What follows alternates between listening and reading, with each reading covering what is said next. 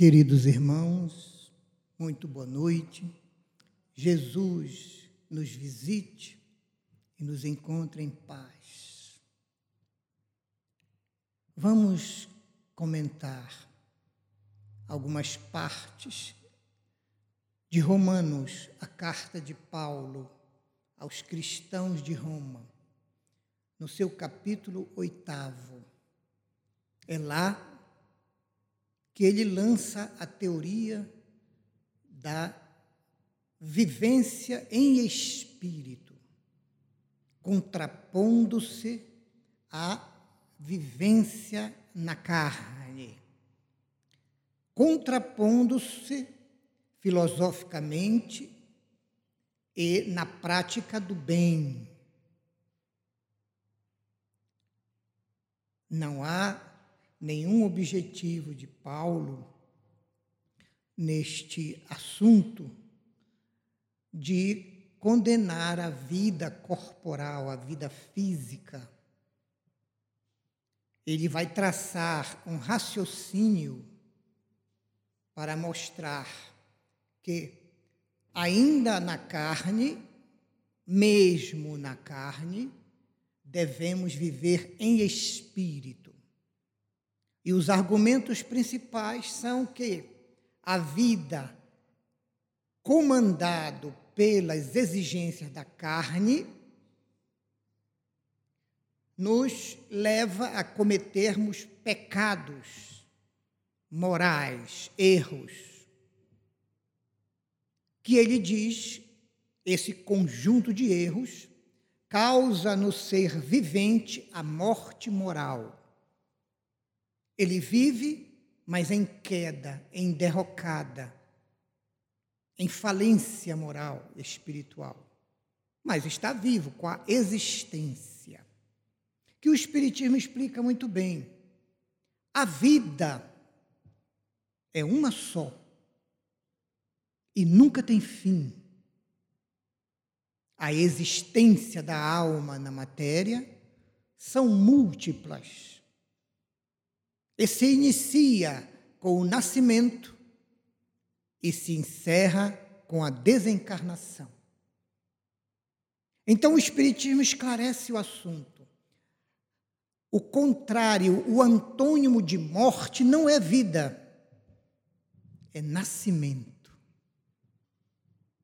porque só morre quem nasceu. A alma está fora deste processo, porque ela é imortal. Ela ganhou a vida de Deus. Deus é o autor da vida, ninguém pode matar a vida. Então parece que Paulo já tinha esse conhecimento. E embora naquela linguagem do hebraico, às vezes do grego, linguagens pobres, ele consegue estruturar as suas ideias, que eram muito avançadas para a época, usando os chavões, os termos, os pensamentos da época, na linguagem da época. Esse é o grande cuidado que nós temos que ter ao estudarmos as cartas de Paulo não trazermos o texto para os dias de hoje. Nós é que, com o conhecimento espírita, vamos para o contexto, para a época, para aquele momento. Mas eu não posso começar hoje sem comentar o que disse nosso irmão presidente de Jalma, dirigente da noite. Tiago, falando aos cristãos de todas as igrejas, ele tem apenas uma carta espetacular. Ele é muito claro. A fé sem obras está morta em si mesma. Paulo, em várias cartas, especialmente Romanos, Gálatas, fala que a fé em Cristo é que conduz à salvação ao homem. que o homem se salva pela fé em Cristo. E no decorrer dos séculos, os nossos irmãos reformistas fixaram-se no pensamento de Paulo ao pé da letra. E até hoje eles afirmam que é preciso que a criatura declare a sua fé em Cristo para que ela seja salva. E é verdade. Só que eles não sabem o que significa declarar a fé em Cristo. E Paulo sabia. Paulo, ao dizer que somente a fé em Cristo salva e não as obras, não eram as obras de que fala Tiago. Não eram as obras de que fala Tiago. Eram as obras de 613 ordenamentos judaicos dos fariseus que queriam impor aos cristãos que, que eram pagãos, convertidos do paganismo, se tornaram cristãos pela pregação de Paulo, e os judeus que não queriam aceitar, tentavam impor uma grande parcela desses 613 ordenamentos. O sábado, o caminhar, a oferenda, o câmbio, eram assuntos da vida religiosa exterior. Eram assuntos da vida religiosa exterior. Ritos, solenidades, oferendas. Tanto que nos sete ais que Jesus faz em Mateus 23, contra os escribas, doutores da lei e fariseus, ele toca, ele critica que eles criaram uma série de exigências, chamando de normas, e impunham aos fiéis que as cumprissem, e eles mesmos não faziam nenhuma delas. Porque não eram atitudes de mudança para melhor do ser humano eram práticas externas que acostumava o espírito humano a, toda vez que errar demais, aumentar ou tornar mais constante a oferenda. E aí ele se sentia livre. Mas essa não é a realidade, e Paulo sabia. Os judeus chamavam esses 603 ordenamentos de obras da fé. Eles chamavam obras da fé. Não é isso que Tiago combate. Tiago prega a fé com obras. Então, quando Paulo diz que somente a fé em Cristo é que poderia levar o homem à salvação, ele está dizendo que ao adotar o comportamento cristão e cumprir os ditames da doutrina de Jesus, a pessoa se encaminha para a salvação. Nem Tiago está combatendo Paulo, nem Paulo está desautorizando Tiago porque são dois assuntos diferentes que os judeus muito inteligentes tentavam semear entre os cristãos para que eles adotassem circuncisão, descanso do sábado, oferendas no templo, coisas que o, a doutrina de Jesus não tinha. Não tinha. Então, está segundo a visão que eu tenho. Está certo Paulo na sua afirmativa e também está correto Tiago na sua. Porque Paulo combateu por 30 anos esses grupos judaicos que queriam impor no cristianismo nascente os costumes dos 613 ordenamentos, que eles chamavam obras da fé. É isso. Então vamos ao nosso arrazoado de Paulo para a vida do Espírito, ou a vida no Espírito. É o capítulo oitavo de Romanos. A lei do Espírito, que vigora em Cristo, te libertou da lei do pecado e da morte. Qual é a lei do pecado e da morte? Os 613 mandamentos, que ele está criticando aqui. A lei do Espírito que vigora em Cristo. Ou seja, a lei do Espírito do Cristo.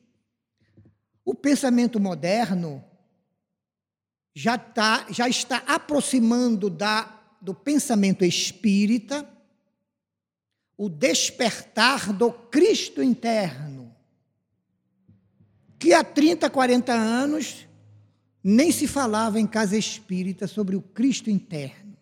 Parecia ser uma coisa dos esoteristas, dos orientalistas, porque nós temos essa mania de dividir tudo e de separar. Mas o que diz Paulo? A lei do Espírito que vigora em Cristo Cristo viveu a lei do espírito, dominou a carne, manipulou a favor das curas e dos seus sinais, fenômenos de efeitos físicos, manipulou a carne e a matéria. Porque carne aqui é o conjunto do organismo humano que o espírito se utiliza para evoluir, mais o ambiente que o cerca. Neste, neste substantivo carne, Paulo engloba isso tudo.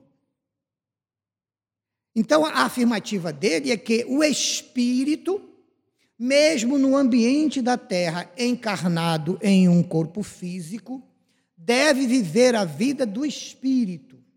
Acontece que a vida do espírito não proíbe as necessidades da carne, nem a da carne o mundo, profissão, lazer, passeio, moradia, automóvel.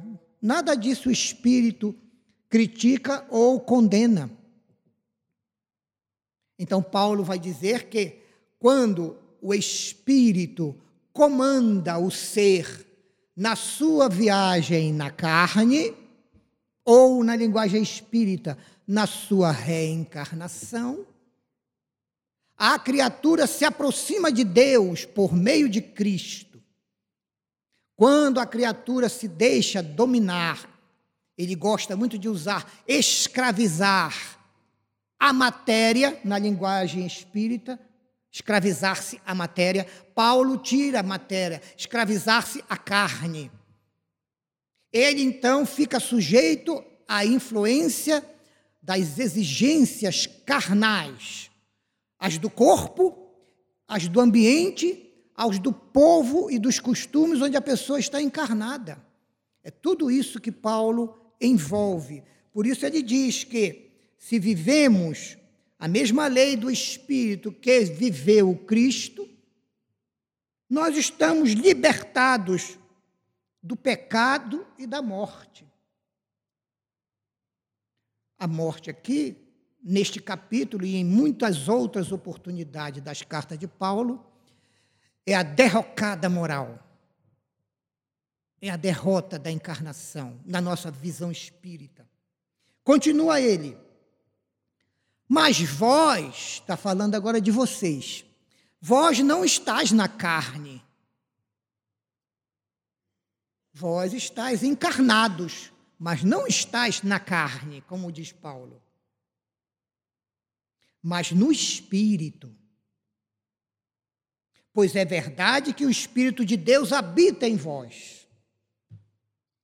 Então veja que ele não condena nada do mundo, ele está falando de coordenação, gerência, administração. Se é o seu espírito que administra a sua atual existência, você será vitorioso se se aliar ao Cristo. Mas se pelo contrário, é a carne, o mundo material e o seu corpo com a sua personalidade, que dirigem os seus passos, a sua vida, pensamentos, palavras e atos, você estará sujeito, propenso à derrocada moral. Poderá perder a sua reencarnação é isso que ele diz a todos nós. Pois é verdade que Deus habita em nós, como diz o Espiritismo. Onde está Deus? Dentro de cada um. E continua. Pois quem não tem o Espírito do Cristo, não pertence ainda a Ele. Quem não tem o Espírito do Cristo, coordenando seus pensamentos, palavras, atos, relações, a sua vida, esse tal não é dele, como está na tradução das Bíblias protestantes. Mas se alguém não tem o Espírito de Cristo, esse tal não é dele. É a tradução de João Ferreira de Almeida, que domina as traduções em português. Nós estamos usando a Bíblia de Jerusalém que é tradução ecumênica, muito mais livre.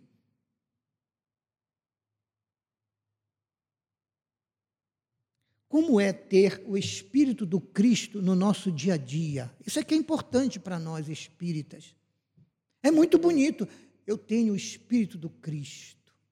Eu concordo que o Espírito do Cristo deve dirigir a minha vida. Muito bonito, muito correto muito verdadeiro. Mas como é isso no meu dia a dia? Porque eu acordo, parece que eu já acordo de mau humor. Quando dou bom dia, é aquele bom dia sisudo, bom dia. Não acordo com a alegria de obrigado, Senhor, por mais um dia que tu me concedes aqui na terra para eu melhorar, para eu ser mais feliz, para eu ter alegrias, para eu alcançar vitórias. Todo dia, quando nós acordarmos, da tua aqui na terra, obrigado, Senhor. Obrigado, mais um dia. Mas não. Então, ao acordar, já começa o espírita a ter a possibilidade, a oportunidade de viver no espírito do Cristo. Acordar, fazer a sua higiene pessoal, sorrir, dar um bom dia à esposa, aos filhos, sair naquele trânsito maravilhoso das sete até as nove aqui em Brasília, não é? Sem abaixar o vidro para homenagear a genitora de ninguém. São essas coisas simples. Deus não quer que a gente acorde com aquele ar de santo. Aliás, aqui em Romanos, Paulo escreveu: Não vos deis ares de santo. Ares de santos. Porque não adianta nada ter ares de santo. E por dentro são lobos rapaces, como ele diz.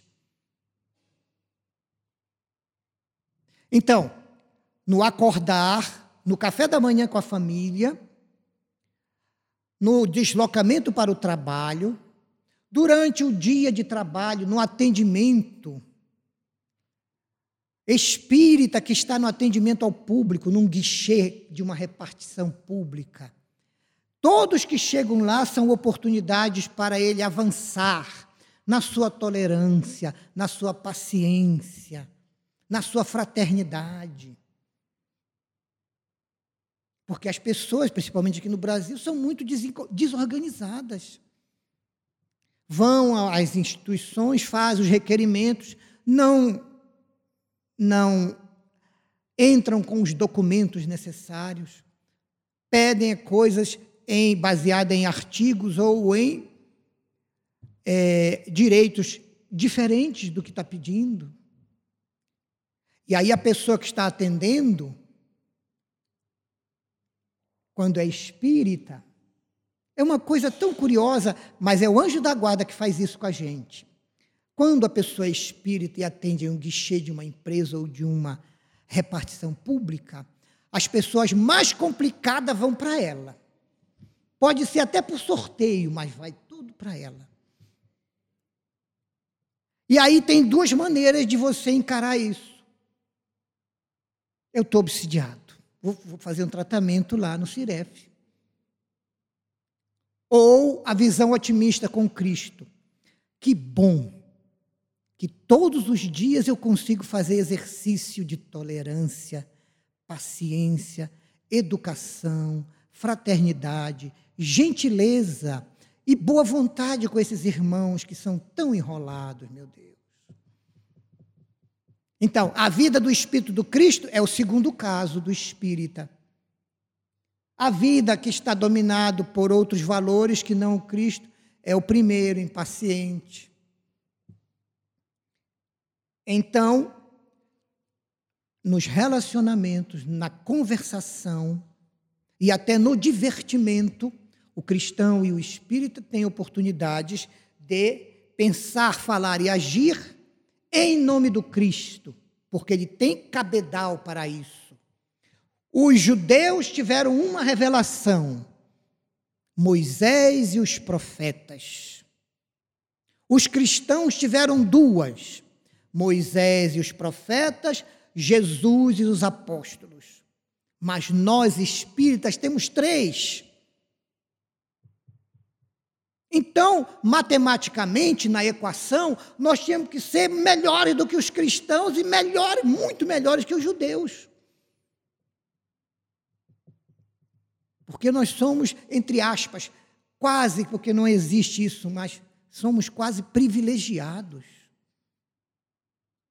E quando Cristo percebeu que os rumos do espiritismo na França e na Europa estava quase parado, chamou Ismael e mandou desviar para a pátria do cruzeiro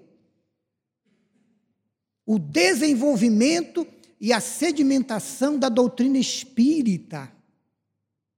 Porque ela não estava implantada totalmente. Ela estava com a base, que é a codificação, e com os complementos da codificação. Mas faltava ainda um monte, uma grande quantidade de notícias do mundo espiritual, de como as pessoas despertam após a morte. Que lugares são esses? Então, fizeram nascer em 1910 Francisco Cândido Xavier mas junto com ele vieram Ivone do Amaral Pereira, Zilda Gama. Antes vieram Eurípides Barçanufo, Bezerra de Menezes, Manuel Viana de Carvalho, que ninguém conseguiu nunca vencê-lo numa polêmica pública sobre espiritismo versus outras religiões. Ninguém conseguiu. Manuel Viana de Carvalho. Uma cultura. São espíritos europeus que foram trazidos. Então, junto com o espiritismo, vieram milhões de espíritos falidos da Europa, mas com muita cultura, muita inteligência, e vieram para cá, para o Brasil. E aí iniciou com, os, com o nosso querido Francisco Cristiano Xavier o projeto do livro espírita no Brasil. Temos a série André Luiz. Claro, o primeiro livro é a vida de André Luiz, mas a partir do segundo é uma equipe de espíritos que se organizou com André Luiz e, através do Chico, começaram a mandar informes e notícias da vida real porque o que nos interessa é como é que na vida real eu vou ser mais tranquilo, mais tolerante, mais feliz, mais cheio de fé, mais cheio de obras. Como é que eu vou fazer isso no dia a dia? Isso é isso que nos importa. Então, depois que nas décadas de 40, 50, 60, quase que a obra de o projeto com Chico estava consolidado, avança o outro projeto, Joana de Ângelo e de Valdo, que tem uma outra visão de um outro patamar do evangelho, começa com primícias do reino. Aí vai uma série de dez livros sobre o evangelho, trigo de Deus, primícia do reino que foi o primeiro. E aí começam a desfazer o emaranhado de pessimismo, descrença e indiferença que os europeus, através de alguns pensadores, desde Kierkegaard, e culminando com Friedrich Nietzsche e mais, mais, mais um pouco para frente na França, outros filósofos, seus seguidores, que davam uma sugestão às pessoas que sofriam, que não tinham sucesso, principalmente os jovens, que se matassem. Que se matassem. E então, você não tinha esperança, você não tinha fé e você não tinha futuro. Então, por que, que eu vou continuar sofrendo esse monte de problemas e de dores que eu, que eu passo?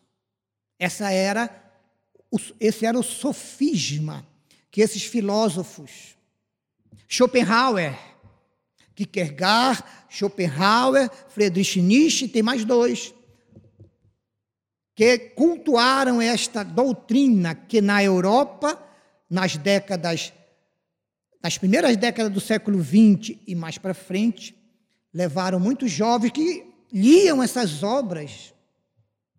Então, Joana começou com Divaldo um outro projeto, que é chamado hoje por nós espírita a série psicológica. Começou a falar dos problemas do ser, da existência, do amor à vida, da alegria de viver. E foi desfazendo o que nós, quando éramos europeus, divulgávamos como verdade para os outros. Agora estamos tudo aqui. E dizem que a maioria desses estão em Brasília, viu? Alguns fazendo palestra, dando curso. Num, deba num debate que estava o Haroldo Dutra, o Divaldo Franco, Haroldo Dutra, o, o, e mais dois debatedores espíritas, que eu não lembro o nome agora, estavam discutindo isso. O Brasil será mesmo o coração do mundo e a pátria do Evangelho? Nossa, essa pergunta é, foi o tema do debate. E aí é quando Haroldo pede a palavra e diz assim: segundo Humberto de Campos, quando o Brasil estava saindo do período colonial, já começando a sua expansão. Estamos entre 1750 e 1850. Ismael ficou horrorizado com o genocídio dos portugueses, com a criminalidade, com o roubo das coisas valiosas do Brasil. E ele havia recebido de Jesus esse encargo de cuidar do nosso país para que ele se transforme em pátria do evangelho. Porque coração ele já tem a forma de um coração. E então, ele vendo os combates, os genocídios, a, corrupção quase que institucionalizada, eu não estou falando de hoje, não, eu ainda estou lá em 1750. Então, ele pediu uma audiência para Cristo, Haroldo falando, pediu uma audiência para Jesus. Jesus sentou frente a dele e ficou olhando: O que você precisa, meu filho? ele começou a falar e chorou de tanta emoção. Senhor, como vai ser? Que fazer, Senhor? Mas a resposta de Jesus disse: Ismael, vá à Europa e me traga para cá todos os piores criminosos da Europa.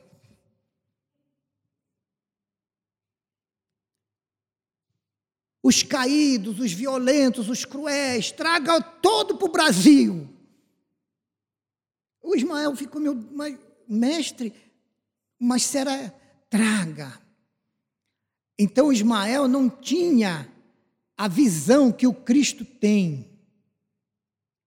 Que se esses que somos nós não desentortarmos aqui no Brasil, no Brasil espírita, o maior país espírita do mundo, se nós não desentortarmos aqui, não adianta. É melhor pegar o nosso ticket para os países, os mundos que vão se aproximar e passar por aqui por perto. Conversa, o Haroldo falou, eu tenho lá a gravação. Então, nós estamos, nós já estamos passando da hora de começar a viver com o espírito do Cristo no dia a dia, não para fazer nem tentar coisas extraordinárias de evolução, mas para ir corrigindo as velhas manias que nós temos do passado, os velhos maus hábitos, os velhos gostos que atrapalham nossa evolução.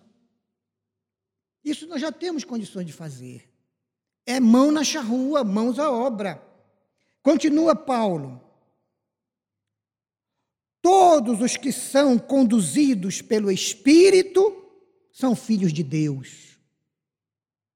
Com efeito, não recebestes um espírito de escravo para recair no temor e no pecado, mas recebeste um espírito de filho adotivo, para que todos clamemos Abba, palavra do hebraico que significa pai, Abba, pai. O que ele diz aqui? Que quando nós fomos criados por Deus, nós éramos como adotivos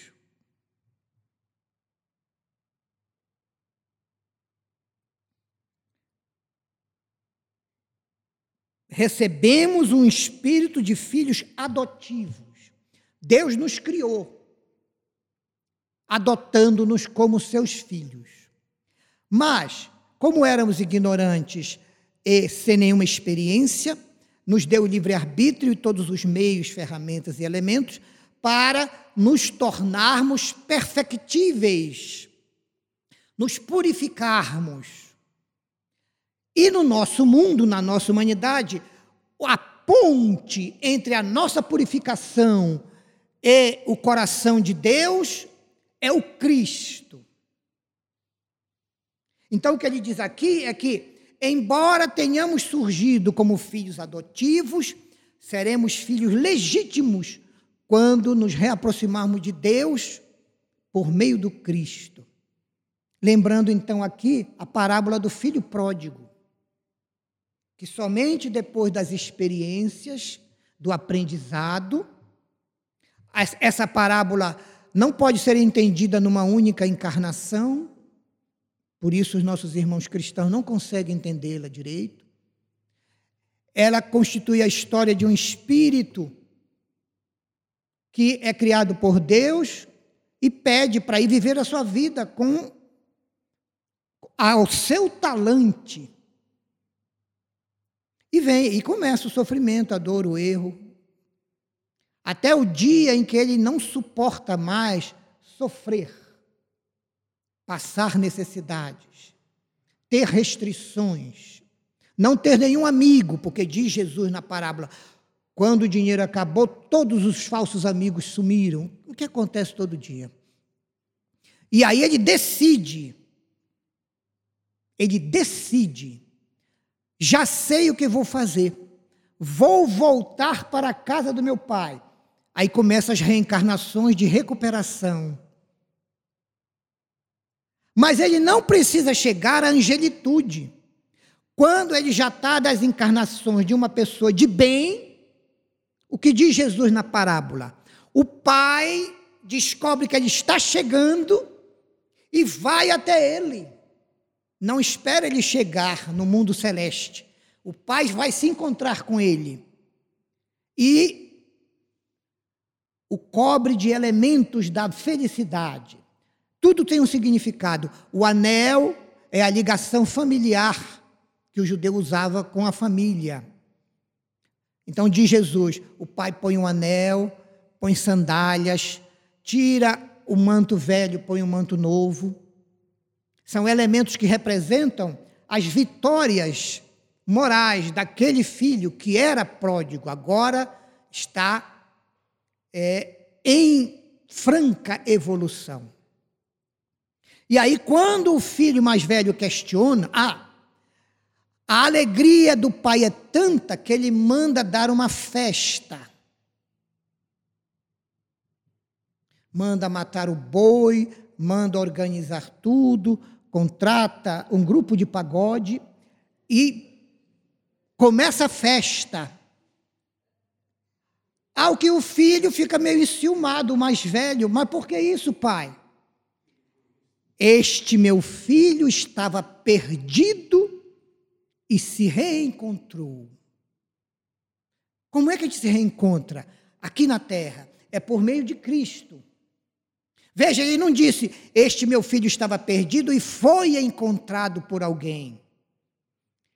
Este meu filho estava perdido e se reencontrou. Porque ninguém pode fazer isso por nós. É um trabalho pessoal, individual, intransferível. É mais personalizado do que cartão de crédito. Então, quando o filho insiste em reclamar, o ciumento, ele diz: Não fique assim.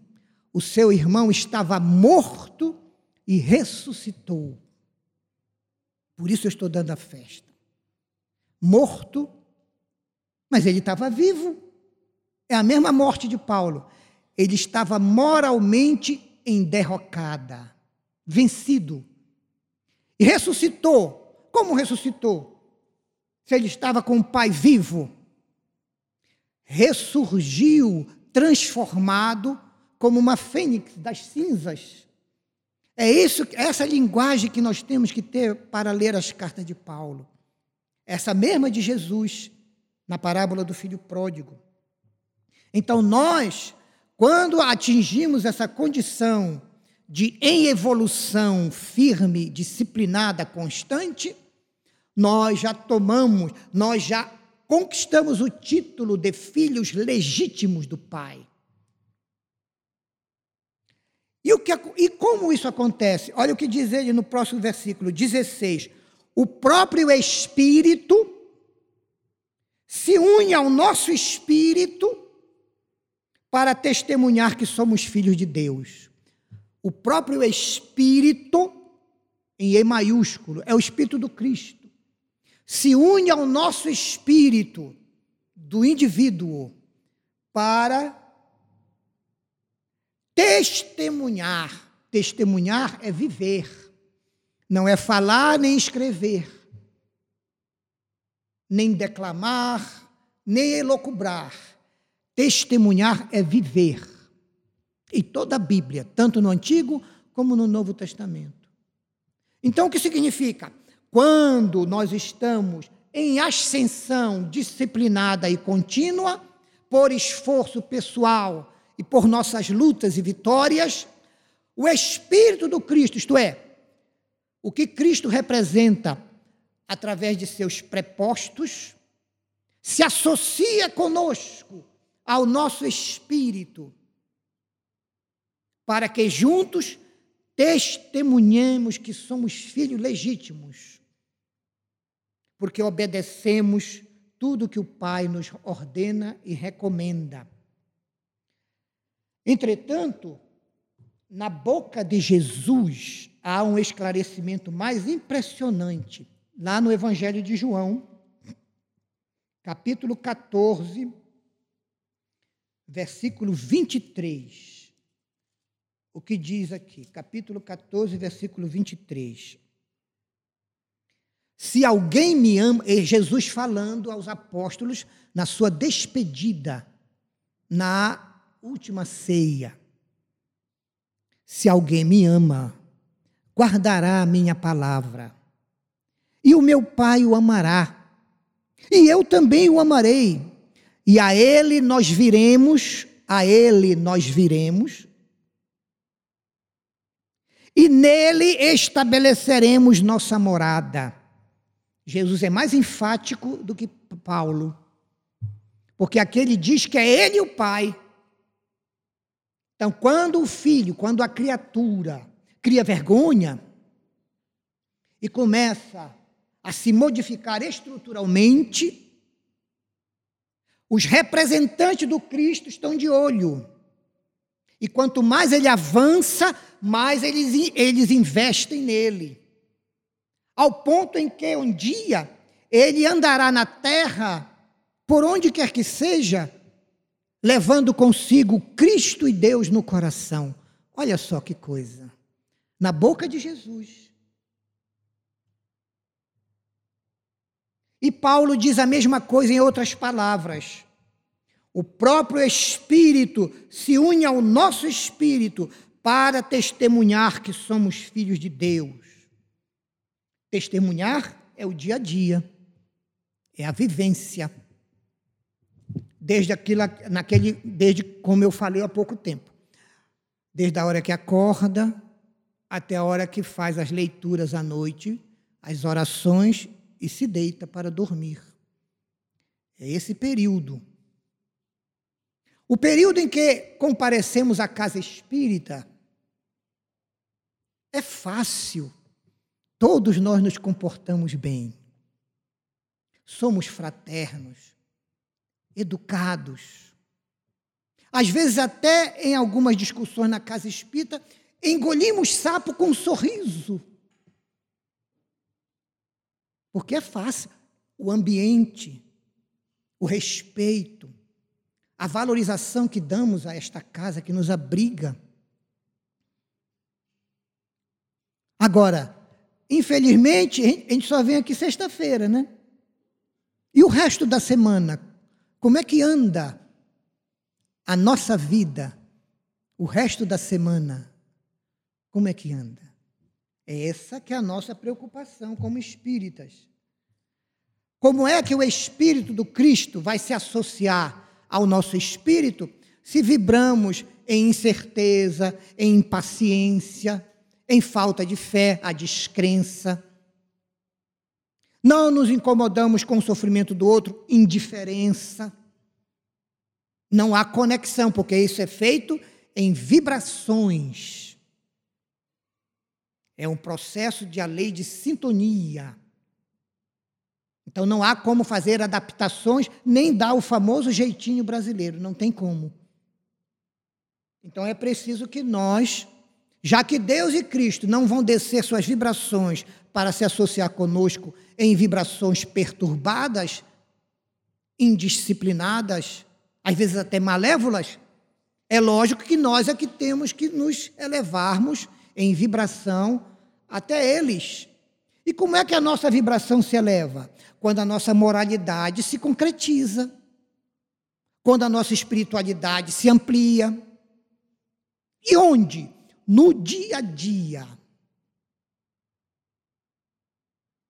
Ou seja, é necessário que o espírita seja igualzinho agora ele está aqui na casa espírita, o resto da semana, todas as horas lá fora, igualzinho.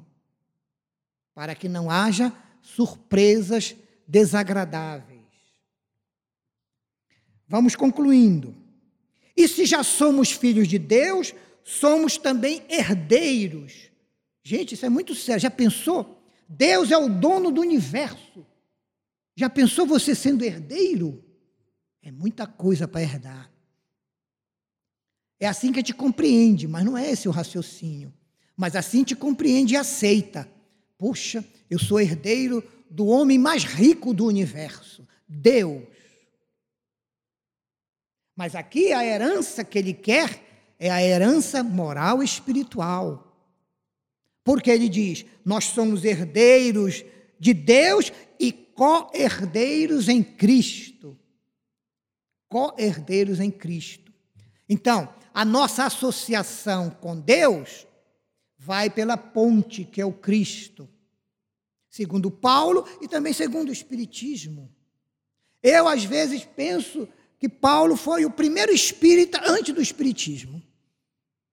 Quando você estuda as cartas e vai comparando-a com Jesus e com a doutrina espírita, analisando, tendo conhecimento do que disse Jesus e o que diz a doutrina você vai descobrindo que Paulo foi o primeiro espírita do mundo quando ainda nem existia o espiritismo. Penso, meus irmãos, que os sofrimentos do tempo presente, aqui sofrimentos inclui dificuldades, lutas,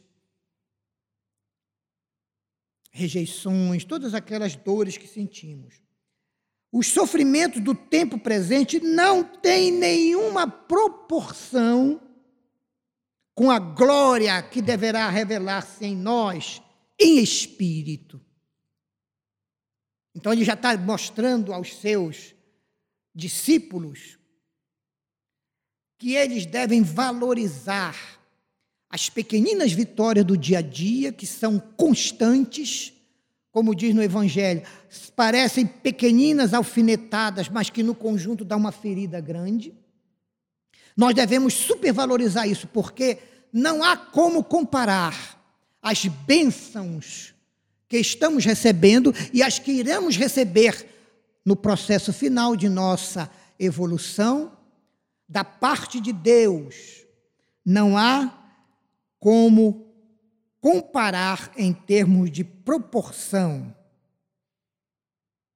Pois a criação, em expectativa, anseia pela revelação do Cristo em nós como filhos de Deus a criação, Deus, tem a expectativa, anseia que nós nos associemos logo ao Cristo para voltarmos para Ele como filhos legítimos.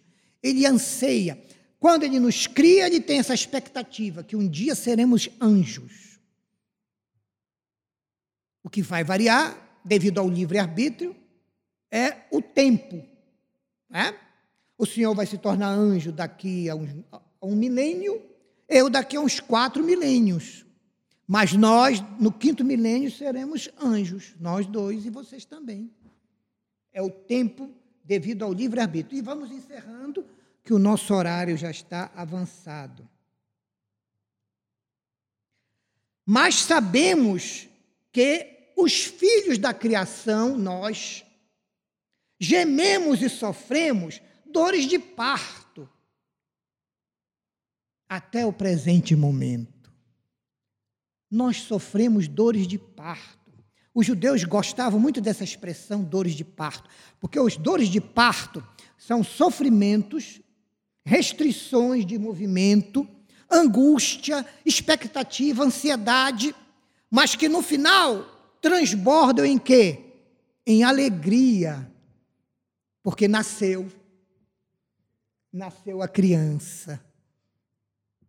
Então, esses momentos de parto que Paulo compara aos nossos sofrimentos, lutas do dia a dia, é porque no final disso tudo nascerá dentro de nós o novo homem, o novo ser, o filho legítimo de Deus.